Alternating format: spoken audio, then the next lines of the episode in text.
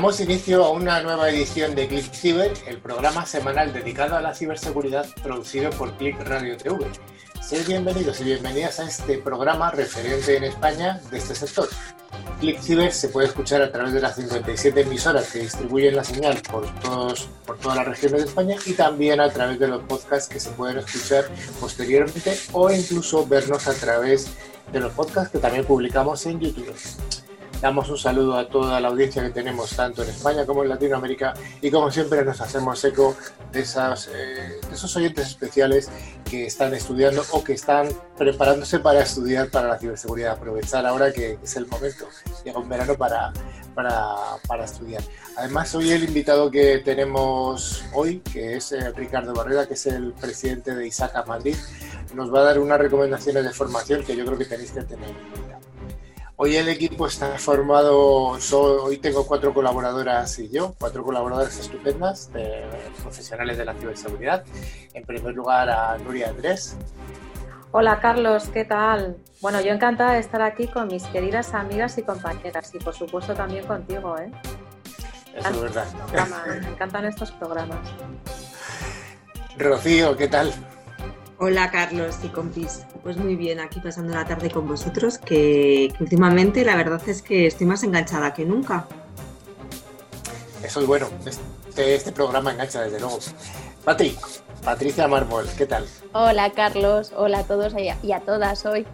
Pues muy bien, ya llevaba un par de semanillas sin estar por aquí y con muchas ganas. Y finalmente, Manuela Muñoz, que es la sonrisa del programa, desde luego.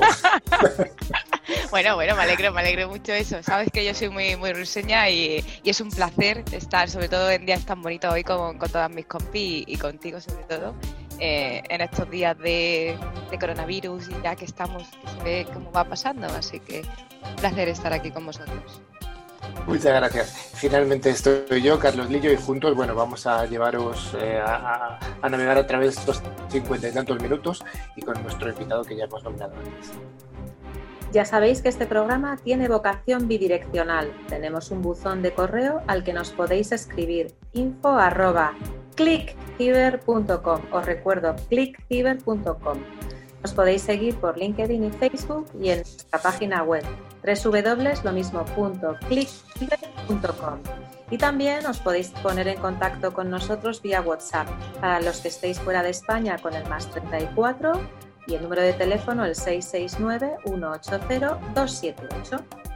Antes de empezar la sección de noticias, queremos informaros de que al final del programa haremos nuestro habitual concurso semanal.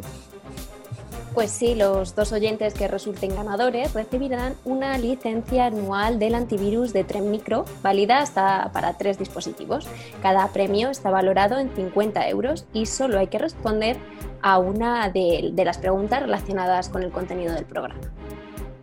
Así que estar muy atentos a nuestro programa porque es muy buen regalo. Eh, Rocío, ¿cuál es el menú del programa de hoy? Pues hoy vamos a dar nuestra sección habitual de noticias de, ciberseguridad, luego tenemos un monográfico de ciberseguridad eh, sobre las VPNs, pasado o presente, y luego tendremos la eh, entrevista que el invitado de hoy es eh, Ricardo Barrasa, presidente de ISACA Madrid. Pues venga, vayamos a ese primer bloque, el bloque de noticias de ciberseguridad.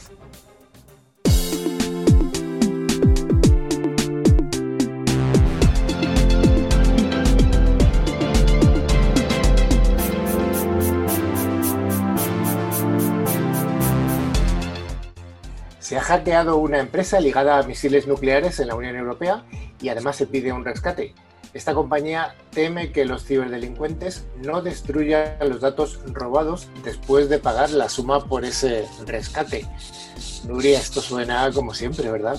Mm, empieza a sonar muy habitual. De hecho, la, la empresa Westech International ha informado que un grupo de ciberdelincuentes ha tenido acceso a su base de datos confidencial la compañía trabaja como subcontratista de mantenimiento e ingeniería en el proyecto nuclear Maintenance 3 de Estados Unidos. Westech International eh, detalló que los ciberdelincuentes accedieron a la red de la compañía para encriptar los ordenadores, aunque no tienen claro si robaron datos confidenciales militares. Los delincuentes comenzaron a filtrar documentos en línea para presionar por el pago del rescate. La compañía reconoció que los ciberdelincuentes tuvieron acceso a datos extremadamente sensibles como correo electrónico e incluso nóminas. Westet identificó a un grupo de hackers de habla rusa como el encargado del ataque logrado a través de un ransomware de Maze. La empresa continúa pendiente de las negociaciones, pues teme que los ciberdelincuentes no destruyan los datos a pesar de haber pagado el rescate. Estos documentos suelen tener un alto valor en el mercado y los ciberdelincuentes podrían venderlos a gobiernos o intercambiarlos con empresas criminales. Y eh, de nuevo otra empresa que ha sido víctima de un ciberataque, en este caso es el fabricante de motos, Honda. Este fabricante japonés de automóviles y de motos, se ha visto obligado a parar su producción mundial por un ataque informático. Este ciberataque tipo ransomware habría afectado a toda su red informática a nivel mundial. Efectivamente, Carlos, los hechos ocurrieron el pasado domingo 7 de junio, cuando el equipo de informática de Honda dio la voz de alarma al detectar una interrupción en su red de ordenadores que causó la pérdida de conectividad. Desde entonces se tomó la decisión de parar las plantas de producción y sus operaciones de servicios financieros y de clientes para poder comprobar realmente qué había pasado, qué había ocurrido. Según apuntan todas las pruebas, se trataría de un ciberataque de tipo ransomware cuyo, em, cuyo objetivo es secuestrar y encriptar archivos de la compañía para después pedir un rescate económico a cambio. Aunque de momento Honda ha afirmado que no existen evidencias de pérdida de información de identificación personal. La compañía continúa trabajando para obtener, eh, para contener el ataque y restaurar las operaciones comerciales lo antes posible. Sin embargo, muchos procesos comerciales que dependen de sistemas de información continúan afectados y como ha declarado la compañía al medio The Verge. Se acusa una compañía, una empresa india que está eh, espiando a políticos y activistas, pero no solo de la India, sino de todo el mundo. Al parecer esta compañía está especializada en servicios de piratería informática y ha intentado acceder a más de 10.000 cuentas de correo electrónico de dirigentes políticos, activistas e incluso periodistas de todo el mundo en los últimos siete años. Efectivamente, Carlos, esta firma de espionaje, conocida como Beltrox Infotex Service y con sede en Nueva Delhi contaba entre sus objetivos con autoridades gubernamentales europeas, magnates e importantes inversores estadounidenses como el fondo de capital de riesgo Colbert Kravis Robert o la empresa de inversión eh, eh Water Research.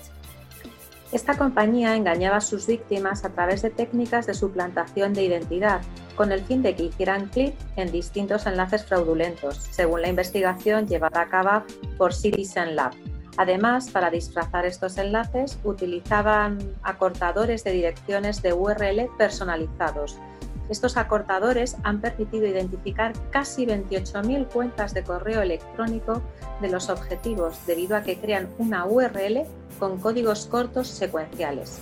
La investigación detalla que se diseñaron decenas de miles de mensajes con contenido maliciosos para engañar a las víctimas con el fin de que desvelaran sus contraseñas en una campaña teledirigida organizada entre los años 2013 y 2020. Algunos de estos mensajes fraudulentos se hacían pasar por personas cercanas o familiares de los afectados, mientras que otros incluían solicitudes para iniciar sesión en redes sociales como Facebook o notificaciones para darse de baja de páginas web de pornografía. En la lista de víctimas se encuentran desde jueces de Sudáfrica, políticos en México, juristas de Francia y grupos de activistas de Estados Unidos. Según informa el país, también hay víctimas españolas, aunque no han trascendido sus nombres. Sin embargo, no es la primera vez que esta compañía se ve envuelta en una situación de este tipo. En 2015, el propietario de la empresa fue acusado de participar en una trama de ciberespionaje. Dos investigadores privados estadounidenses admitieron haberle pagado para intentar hackear las cuentas de ejecutivos de departamentos de marketing de grandes compañías. A pesar de ello, el propietario negó los hechos afirmando que solo les ayudó a descargar los correos pero no a nada más. Veremos a ver cómo termina esta investigación. Pues sí, veremos a ver cómo termina. Siempre en este tipo de, noticias en las que hay eh, ataques en distintas partes del mundo, luego suelen ocurrir al cabo de, semanas, bueno, pues que aparecen nuevas noticias sobre ello. Las aplicaciones maliciosas en Google Play se han duplicado durante el primer trimestre de este año, de 2020, y infectan ya a más de 11 millones de móviles. Nuria, tremendo. Así es, el número de aplicaciones presentes en la plataforma de Google Play identificadas como malware se ha duplicado durante el primer trimestre de 2020 con respecto a los datos del año anterior, superando las 29.000, casi nada, 29.000 aplicaciones maliciosas.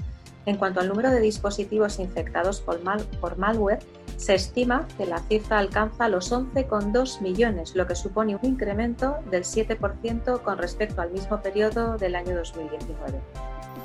El informe elaborado por SecureDIM para la compañía de ciberseguridad británica Upstreet revela que 9 de las 10 eh, aplicaciones maliciosas más peligrosas están o estuvieron disponibles en la plataforma de Google durante el primer trimestre del año.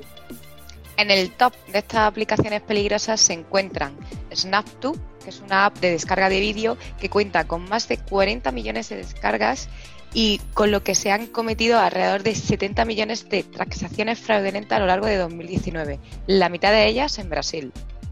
AppStream denunció la existencia de esta app a Google en octubre de 2019, sin embargo todavía continúa disponible en tiendas de aplicaciones de terceros. Solo durante los tres primeros meses de, 2020 de este año, la compañía de ciberseguridad ha bloqueado más de 32 millones de transacciones fraudulentas relacionadas con esta aplicación.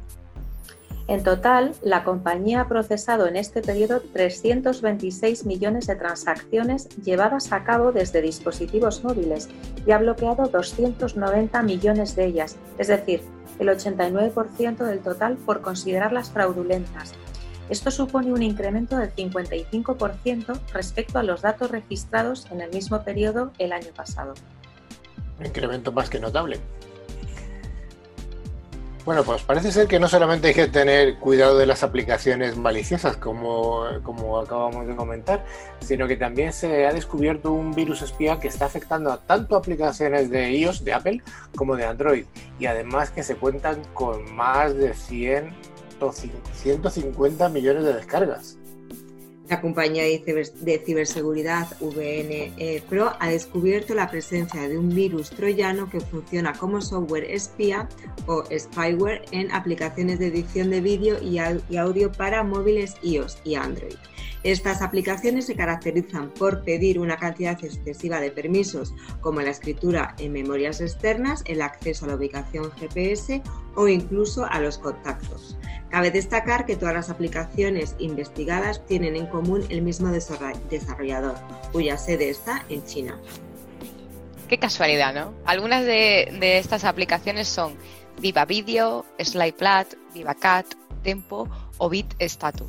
Por ello, nosotros recomendamos tener precaución con el uso de estas apps y si no proporcionan ningún beneficio real para nosotros, lo mejor es eliminarlas inmediatamente de nuestros dispositivos.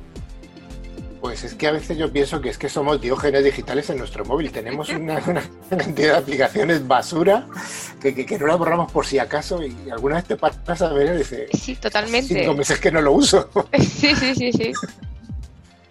Bueno, vamos a intentar eh, quitarnos estas, estas aplicaciones basura que, o simplemente que no son útiles para nosotros. La siguiente noticia nos viene de que, como siendo habitual en estos tiempos de pandemia mundial, los ciberdelincuentes continúan aprovechándose de la situación provocada por el COVID-19. ¿Y para qué lo hacen? Pues para robar datos o estafar únicamente económicamente a sus víctimas. El último de estos ataques ha sido suplantar la identidad del Ministerio de Sanidad a través de mensajes vía WhatsApp. Así es, Carlos. Con el mensaje alerta por coronavirus, rogamos colaboración ciudadana y máxima difusión de este mensaje. Compártelo en todos tus grupos de WhatsApp y en todas tus redes sociales para salvar vidas. Es muy importante que siga las eh, medidas de seguridad recomendadas en este mensaje. ¿no? Los ciberdelincuentes pretendían engañar a los usuarios para que pincharan en el enlace que acompañaba a este texto, el cual redirigía a la víctima a una página de venta de mascarillas. Una vez el usuario accedía al link, el atacante podría infectar su sistema con malware con el fin de robar información de su dispositivo móvil. En concreto, el objetivo era distribuir el troyano bancario GIMP para dispositivos móviles Android, según apuntan desde Checkpoint.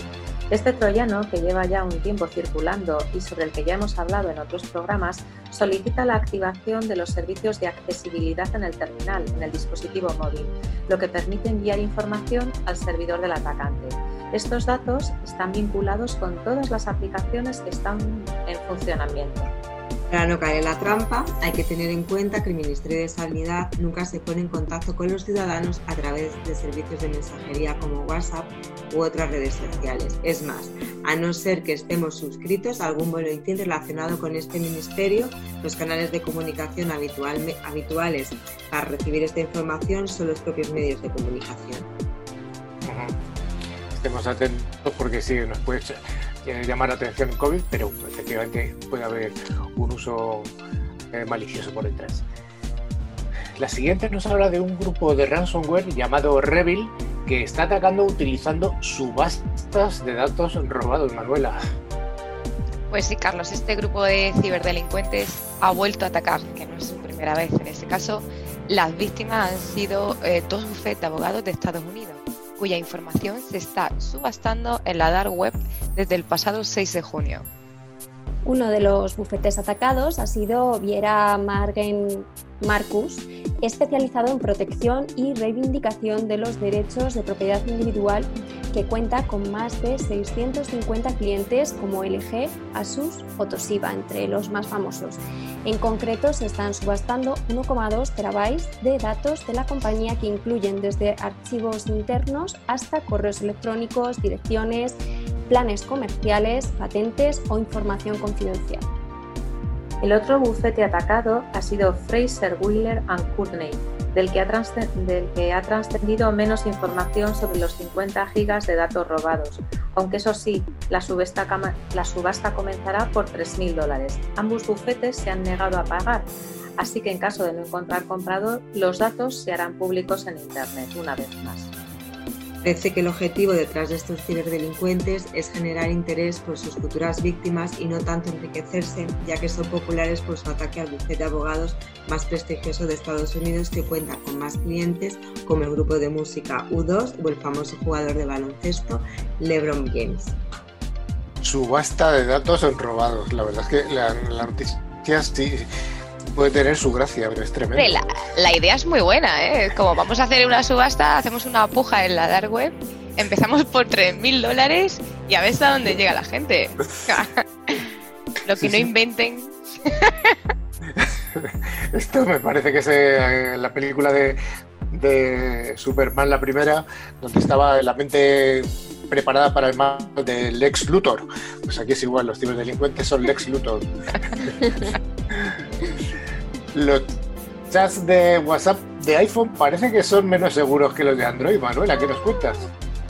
Pues hace años WhatsApp introdujo el cifrado de extremo a extremo en los chats usando el protocolo de Signal.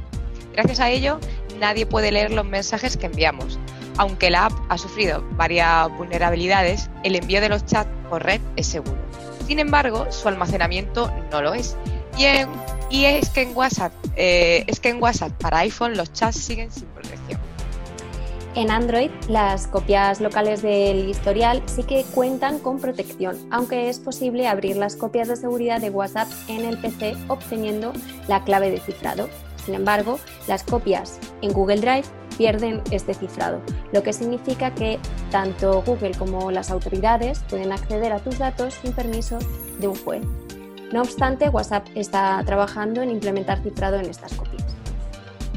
Por su parte, en iOS la situación es bastante peor, ya que las copias de seguridad de los chats no utilizan cifrado alguno. Por ejemplo, si conectamos el móvil a un dispositivo de confianza, es posible extraer todo el sistema de ficheros, incluyendo la base de datos de WhatsApp. El, archivo se llama chatstore.sqlite y se puede abrir con cualquier visor de archivos de Security. Una vez abierto, se pueden ver todos los mensajes de los chats en texto plano. La seguridad de la aplicación eh, de WhatsApp en, iOS depende demasiado de la seguridad del propio iPhone y del sistema operativo al que estamos conectados. Es muy importante que WhatsApp incorpore cifrado a las copias de seguridad del móvil en iOS y que mm, ya que ahora mismo son incluso más inseguras que en Android, donde al menos la clave de cifrado no es accesible si no eres root. Además, los chats que subimos a iCloud eh, tampoco están protegidos con cifrado. Bueno, ya acabamos con una noticia de la OTAN que nos ha presentado un informe sobre las tendencias de las tecnologías de defensa para los próximos 20 años y además analiza el impacto en nuestra seguridad colectiva. Pues el informe elaborado por la Organización de Ciencia y Tecnología de la OTAN y titulado Science as Technology Trends 2020-2040 son, pues como bien ha dicho Carlos, 20 años, aúna las ideas de 6.000 científicos ingenieros y analistas de la red de colaboración de la OTAN. Este estudio proporciona una evaluación de las tecnologías emergentes y disruptivas aprobadas por los jefes de Estado y de Gobierno de la OTAN en la reunión celebrada en Londres el pasado mes de diciembre. El informe explica por qué las tecnologías como Big Data, inteligencia artificial, robótica, tecnología espacial, biotecnología, armas hipersónicas son tan importantes para la alianza y cómo se prevé que se desarrollen en los próximos 20 años. La Organización del Tratado del Atlántico Norte se ha mantenido a la vanguardia de la tecnología para garantizar la defensa de sus aliados y el éxito de sus operaciones. La Organización de Ciencia y Tecnología de la OTAN apoya a la alianza para que continúe manteniendo la ventaja conseguida en este ámbito. Para ello, la organización genera, comparte y utiliza los últimos desarrollos tecnológicos, la innovación y los conocimientos científicos más avanzados.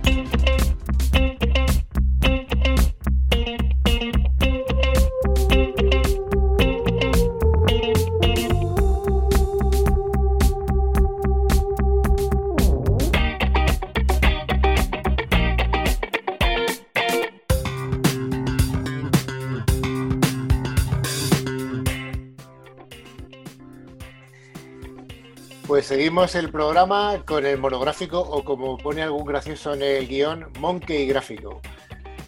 La crisis del COVID-19 nos ha confinado a principios de marzo y desde nuestras casas y desde el punto de vista de las estrategias y resiliencia y ciberresiliencia, decidme, ¿quién no estuvo configurando VPNs los primeros días de pandemia, Patricia? Así es, yo creo que, todos. Pues solo en Estados Unidos, según el estudio de la consultora británica Top, Top 10 VPN.com, la demanda de VPN se disparó un 41% entre el 13 y el 23 de marzo, coincidiendo un poco con el, con el COVID-19. Si el sector de las VPNs ya era una industria en crecimiento antes de la pandemia, el cierre de muchos centros de trabajo y el impacto del teletrabajo, sin lugar a dudas, ha precipitado su auge. Ya, pero aquí hay una, duda existencial y es que estrategia de ciberresiliencia o resiliencia solamente realmente tenía sentido porque cada vez hay más aplicaciones en el cloud. ¿Por qué no nos hemos puesto a configurar VPNs como locos si todo está en el cloud? Pues porque todavía no estamos protegiendo el cloud desde el cloud. Hemos empezado a migrar a Office 365 utilizando Salesforce, Amazon Web Service, Azure, etcétera, pero todavía nos cuesta evolucionar nuestro perímetro tradicional, aquel que ha protegido con tanto ahí con nuestro data center on-premise, nuestro castillo y todavía seguimos configurando VPNs para llevar a cabo, eh, para llevar a todos los usuarios remotos, en este caso mayoritariamente teletrabajadores, hasta nuestro DC on-premise eh, para desde ahí volver a sacar a los usuarios a Internet y por supuesto poder controlar y proteger su navegación por Internet y el acceso a las distintas aplicaciones cloud. Efectivamente, así ha sido, pero ¿no habéis tenido usuarios que se han quejado estos días de cómo se entrecortaba el Teams o de lo lento que va el acceso al Salesforce? Y claro, esto es porque con este planteamiento hemos generado muchos cuellos de botella. El hecho es que, todos los usuarios accedan a servicios centrales para después volver a sacar, de hecho, a, a que nos comamos nuestro propio ancho de banda. Es decir, lo que estamos haciendo es saturamos las conexiones de acceso a Internet. Entonces, por lo que tiene sentido, como decía Rocío, es proteger el cloud, pero desde el cloud. Proteger el cloud desde el cloud. La verdad es que suena muy bien, pero Nuria, ¿cómo hacemos esto? Pues lo primero y más importante es asumir que el nuevo perímetro es el propio usuario, somos nosotros, la propia identidad del usuario. Es decir, ya es hora de decir adiós a los castillos, a los castillos, a las torres, a los fosos. Y aquí es donde surge un nuevo concepto del que vamos a hablar mucho en los próximos tiempos. Sabéis que me encantan las siglas ZTNA, o lo que es lo mismo. Zero Trust Network Access la filosofía del concepto es de siempre verifica, nunca confíes. ¿Y cómo verificamos la identidad del usuario? Pues con múltiples factores de autenticación. Recordemos los tres factores de autenticación. Algo que sabes, algo que tienes y algo que eres. Pero también autenticando el dispositivo eh, utilizado. Por ejemplo, eh, si estamos utilizando pues, un móvil corporativo, ¿no? si estamos accediendo al Office 365 y solo van a poder acceder los móviles corporativos de la empresa e incluso valorando el contexto en el que se realiza la petición, es decir, pues por ejemplo, oye, los fines de semana nadie accede al Office 365 corporativo, no vamos a trabajar tranquilos y nadie puede acceder sábados y domingos. Esto va a permitirnos conectar a los usuarios remotos directamente a las aplicaciones en entornos de nube pública sin necesidad alguna de atravesar la infraestructura corporativa. Acceso rápido, directo y seguro. Pero ojo, con esta filosofía también vamos a poder conectar a los usuarios a aquellas aplicaciones corporativas que todavía residan todavía en el data center on-premise, en ese castillo que hemos dicho antes. Por supuesto, recordemos también que las aplicaciones cloud, como ya hemos comentado en programas anteriores, las podemos proteger con soluciones CASB. Es como si pusiéramos un New Generation Firewall a nuestro Office 365. De nuevo, estamos protegiendo el cloud desde el cloud, porque con una solución CASB podemos determinar qué información suben nuestros usuarios a OneDrive, qué información se descargan, con quién están compartiendo información, si está sobreexponiendo información, desde qué dispositivos se están conectando para, eh, para nada necesitamos controlar estos accesos a través de ninguna, de ninguna New Generation eh, Firewall corporativo. Y también podemos proteger su navegación web con soluciones proxy puras cloud que no solo llevan a cabo un filtrado de URL, sino que también nos protegen frente a amenaza avanzada con soluciones de sandboxing, por supuesto puras cloud o funcionalidades RBI, Remote Browser Isolation, protegiendo así los dispositivos de cualquier malware que el usuario pueda encontrar. Es decir, de nuevo, no hace falta llevar a los usuarios centrales vía a los usuarios centrales vía VPN hasta esos servicios centrales de los que estábamos hablando y desde ahí con un proxy on-premise controlar su navegación. Estamos, lo que siempre estamos hablando es que queremos proteger el cloud desde el cloud. Vale, parece que me estáis convenciendo, pero bueno, Nuria, a ti que te encanta tanto, tanto, tanto el acrónimo SASE. ¿Cómo encaja es en todo esto? Y sobre todo, ¿qué tienen que ver los SASE con el cero tras, con la confianza cero? Bueno, sabéis que yo soy una SASE believer, ¿eh? O sea, sí, sí. el concepto SASE, SASE Secure Access Service Edge, realmente incluye el concepto Zero Trust Network Access. Es decir, en SASE tú tienes que autenticar al usuario. Ahí es donde entra toda la parte Zero Trust Network Access. Y en función de su identidad, pues ya provisionas el del cloud todas las distintas soluciones de seguridad, pues que como bien decía Manuela, pues eh, proxy, proxy cloud, proxy cloud con URL filtering, eh, con funcionalidades RBI as a Service, con funcionalidades DLP as a Service, Next Generation Firewall as a Service y también en función de la identidad de su usuario, pues se aplican unas u otras políticas de seguridad. Vale, entonces, ¿cuáles serían las nuevas ventajas de esta nueva aproximación de Zero Trust o de SASE que incluya ese Zero Trust eh, eh, en general? Apostando por este tipo de, estrategias, nos olvidamos de problemas de escalabilidad de la solución. Los tiempos de provisión son bastante inferiores. Podemos garantizar el acceso a un entorno de aplicaciones híbrido, tanto aplicaciones Cloud Software as a Service, Infrastructure as a Service o Platform as a Service y Legacy On-Premise. Y nunca más oiremos a un usuario quejarse de la lentitud. Ahora bien, por lo que entendemos, lo que estáis diciendo es que las VPNs son cosa del pasado. ¿Esto es así, Manuela? Pues, pues parece que sí, Carlos, porque igual que el COVID-19 nos ha hecho plantearnos muchos otros aspectos de nuestra vida, en lo que a estrategias de ciberseguridad se refiere, yo diría que toca decir adiós a las VPNs y hola a los conceptos como Zero Trust, eh, sin lugar a dudas. Eh, Así que el futuro es el cloud y, y protegeremos desde el cloud, que es lo más importante. Bueno, yo creo que me estáis empezando a convencer, Nuria Machacona, semana a semana. Desde luego que eres una believer y vamos, una evangelizadora. Me encanta, me encanta el concepto de Nuria es Sase Believer. Me lo voy a poner en el LinkedIn. ¿eh? Sí, sí, sí, deberías ponerlo. bueno, pues hasta aquí el monográfico o el monkey gráfico, como decíamos en el guion.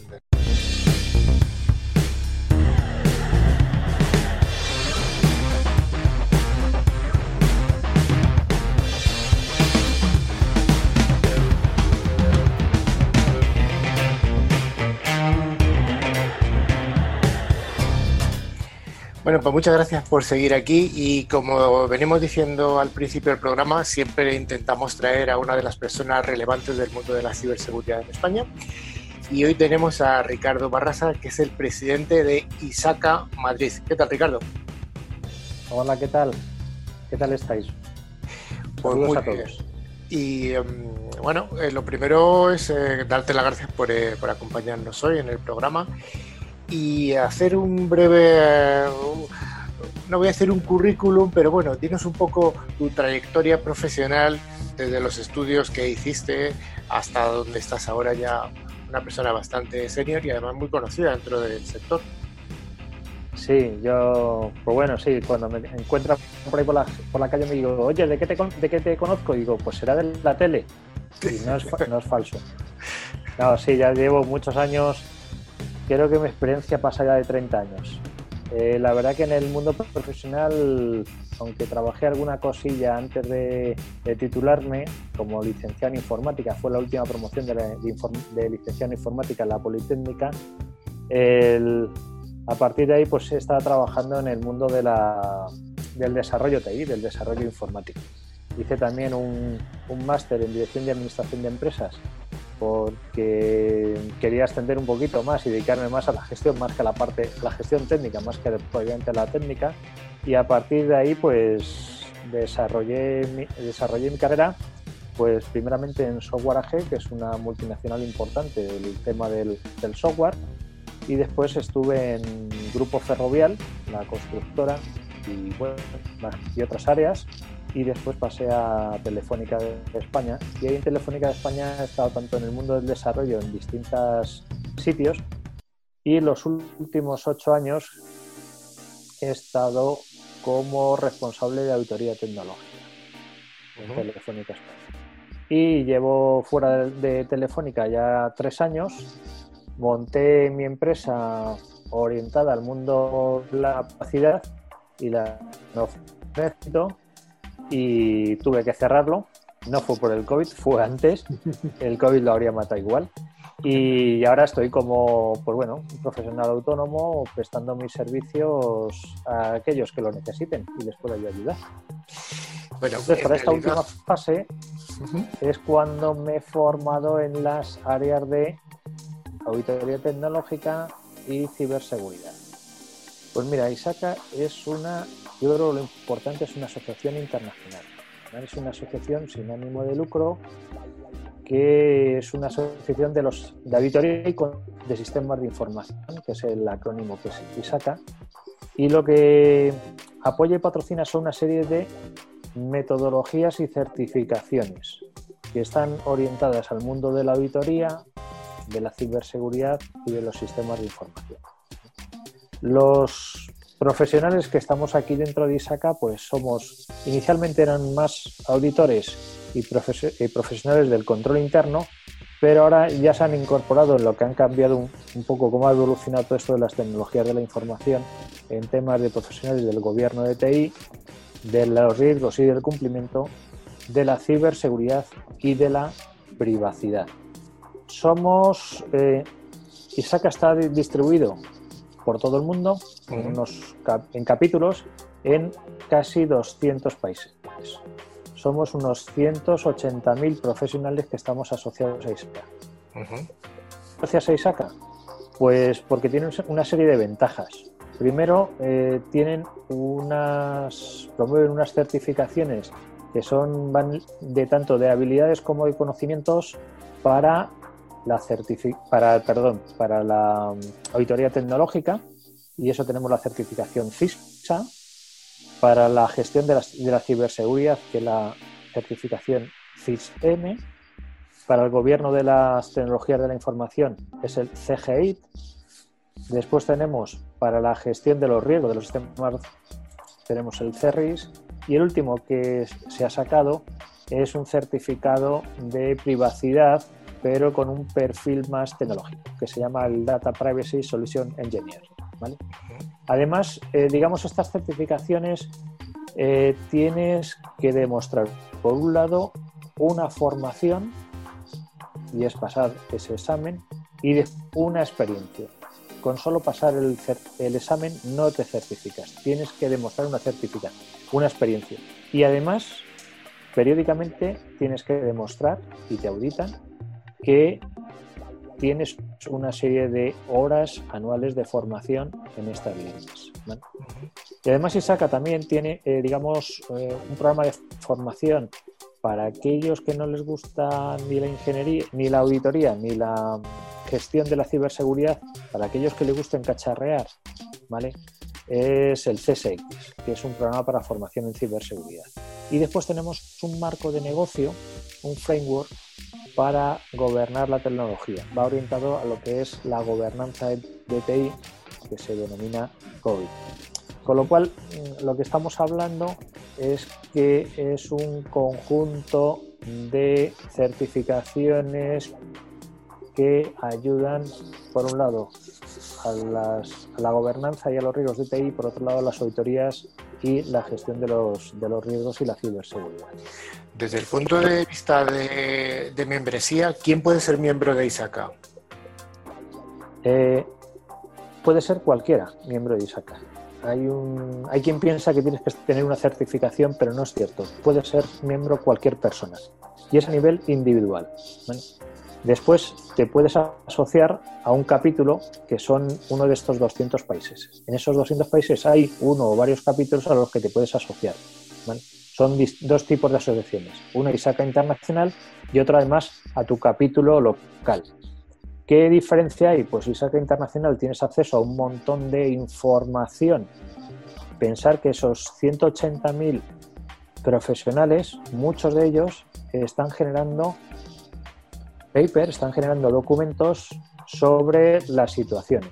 Es decir, si yo ahora me encuentro ante una nueva situación que quiero auditar o controlar unos riesgos, es más que probable que alguien ya haya hecho ese trabajo, ya haya subido un framework para orientarte a cómo hacerlo. Con lo cual, eso siendo asociado de ISACA Internacional, ya tendrías acceso.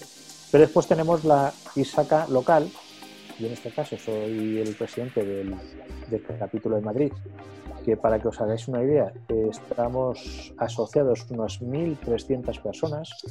Somos uno de los capítulos más grandes, de, el quinto más grande de, Europa. Y por delante solo están aquellos capítulos que son a nivel de o Londres o los demás son a niveles de eh, estados. ¿Qué ventaja tiene tener asociado también a un capítulo local? Pues que nosotros hacemos bastantes eventos. Tenemos distintos tipos de eventos. Uno serían congresos. Tenemos, o teníamos tres congresos. Este año ha sido un poco raro, ¿vale? Si quieres, hablo de lo que hicimos el año pasado. El año pasado hicimos cinco congresos, tres en Madrid, de un día completo, y otros dos, en, uno en en Santiago de Compostela y otro en Bilbao, ¿vale? De un día. Y después hicimos siete jueves de Isaca. Esos jueves de Isaca son una ponencia sobre un tema vigente y después tenemos nuestro networking. Siempre acabamos con networking, que yo creo que es importante que nos conozcamos los profesionales, intercambiemos tarjetas y nos vayamos conociendo. Sin duda. Además de, punto de, vista, actividades Perdona, un poco. Además de estas actividades, desde el punto de vista de la empresa, ¿también puede ser una, empresa miembro de ISACA o, o, esa figura no existe? No, no existe. Es, un, es una figura a nivel particular. Si bien es cierto, es que las empresas eh, patrocinan que sus empleados que están relacionados con el mundo de la gestión de la ciberseguridad y la auditoría tengan estas certificaciones porque estas certificaciones les dan pues una cierta garantía. Y si son empresas que venden sus servicios, es un, además es un valor de marketing. Desde el punto Nosotros de vista... también lo que hacemos es... Perdona, sigue, sigue. Dime, dime, Carlos, sí, sí. No, te iba a preguntar que, dado que ya te he comentado que muchos de nuestros escuchantes o oyentes o gente que nos ve a través de los vídeos es estudiante, eh, ¿por qué le recomendarías tú a uno de estos estudiantes eh, hacerse miembro de ISACA aparte de obtener las certificaciones de las que me estabas hablando? Nosotros eh, tenemos mm, dos planes de acción en la línea de uno que llamamos jóvenes profesionales hasta 35 años y otros para universitarios. En los universitarios damos charlas, colaboramos con algunos másteres y ahí lo que hacemos es una acción más de dar a conocer qué es la auditoría tecnológica.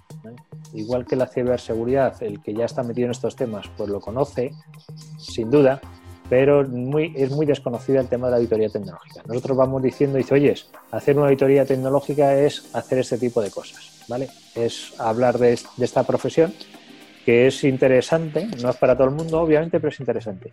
Y esas son las acciones que hacemos con las universidades. Además, eh, en esta línea hacemos, eh, damos premios a los mejores papers, a los mejores proyectos. Abrimos unos premios donde los chavales nos mandan sus trabajos, trabajos de muchísima calidad, y donde los premios son siempre eh, formación. son, premios en formación.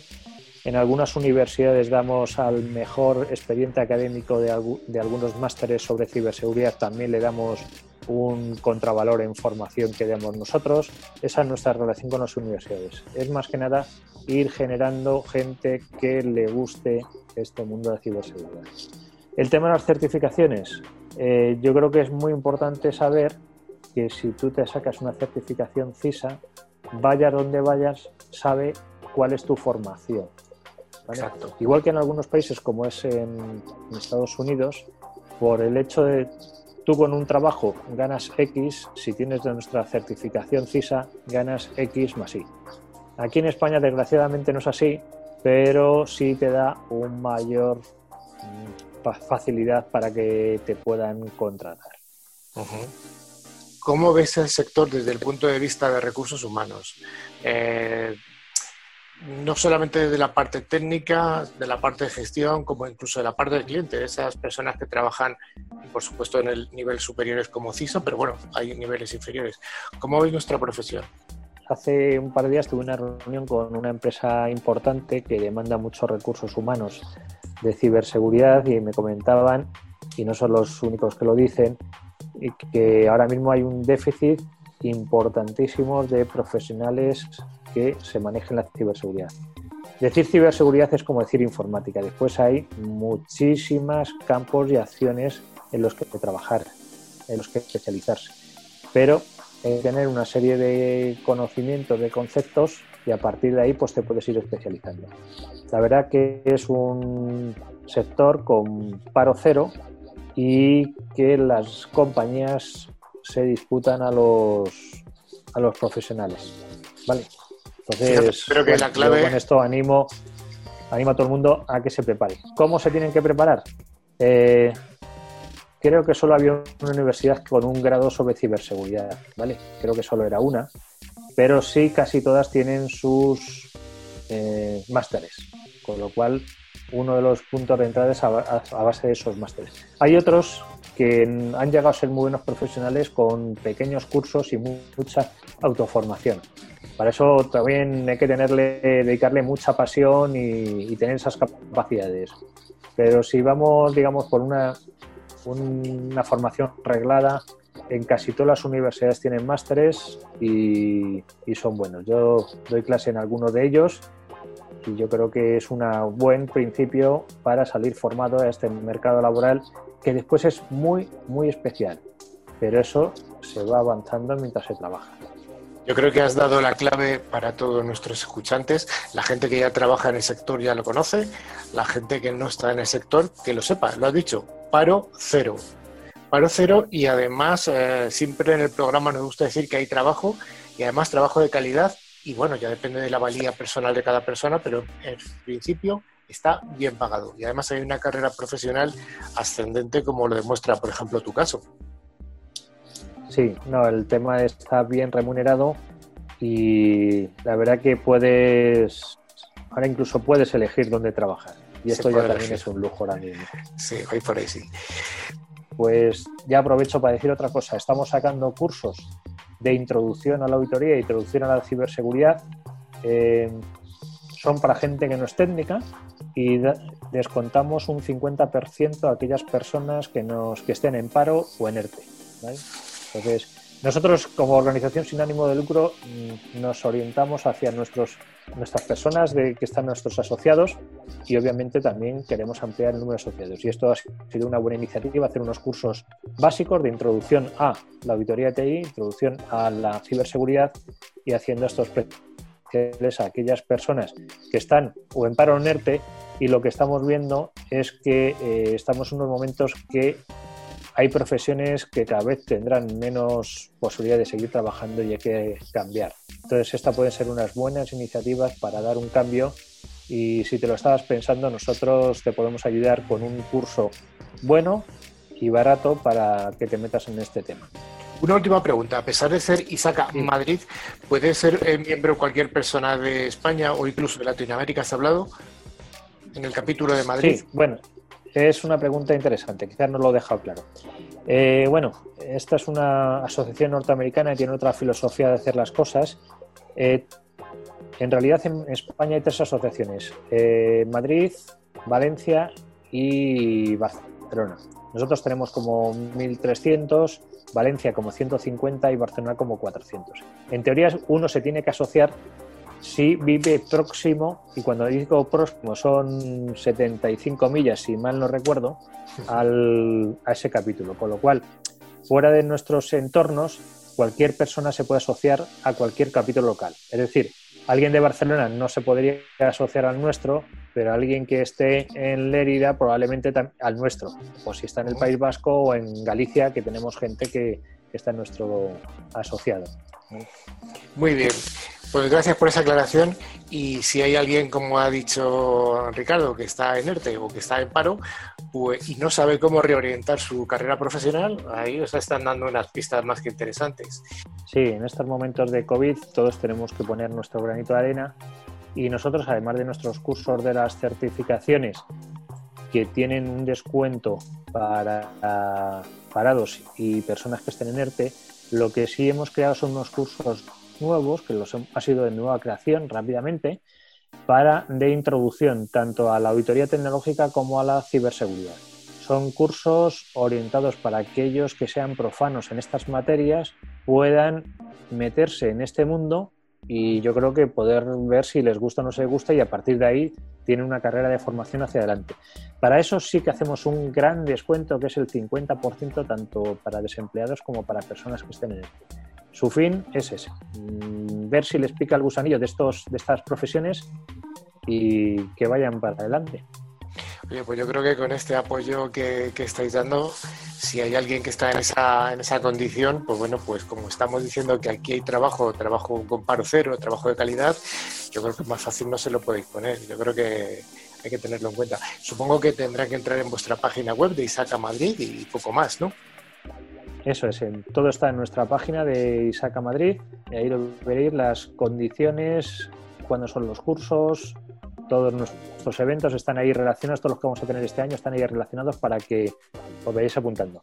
Eh, como he comentado, eh, algunos, todos cobramos algo a no ser que seas asociado nuestro. La verdad que con un par de eventos que vengas al año, de esos como 10 o 12 que hacemos, ya cubres con, con la asociación. Muy bien, pues muchas gracias Ricardo. Que tengáis mucho éxito en este tipo de iniciativas de formación. Eh, el éxito profesional ya lo tenéis asegurado con la cantidad de miembros que hay, eh, además que sí que efectivamente son certificaciones muy conocidas dentro del sector y muy valoradas incluso por los departamentos de recursos humanos de las empresas. Muchas gracias, Ricardo. Muchas gracias, Carlos.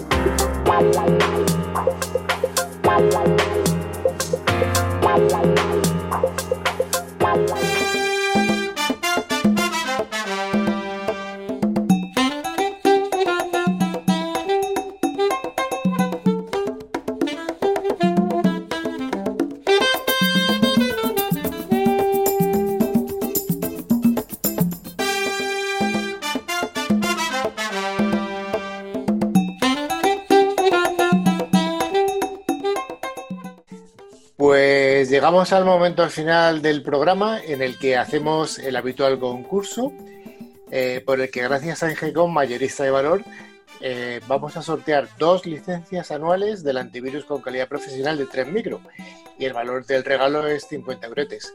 Así que merece la pena participar. ¿Tenemos eh, ganadores de la semana pasada, Patri? Sí, tenemos dos ganadores. Álvaro Roto, de Madrid, y José Francisco Orella, de Vizcaya. Enhorabuena a los premiados. Les enviaremos su premio por mail.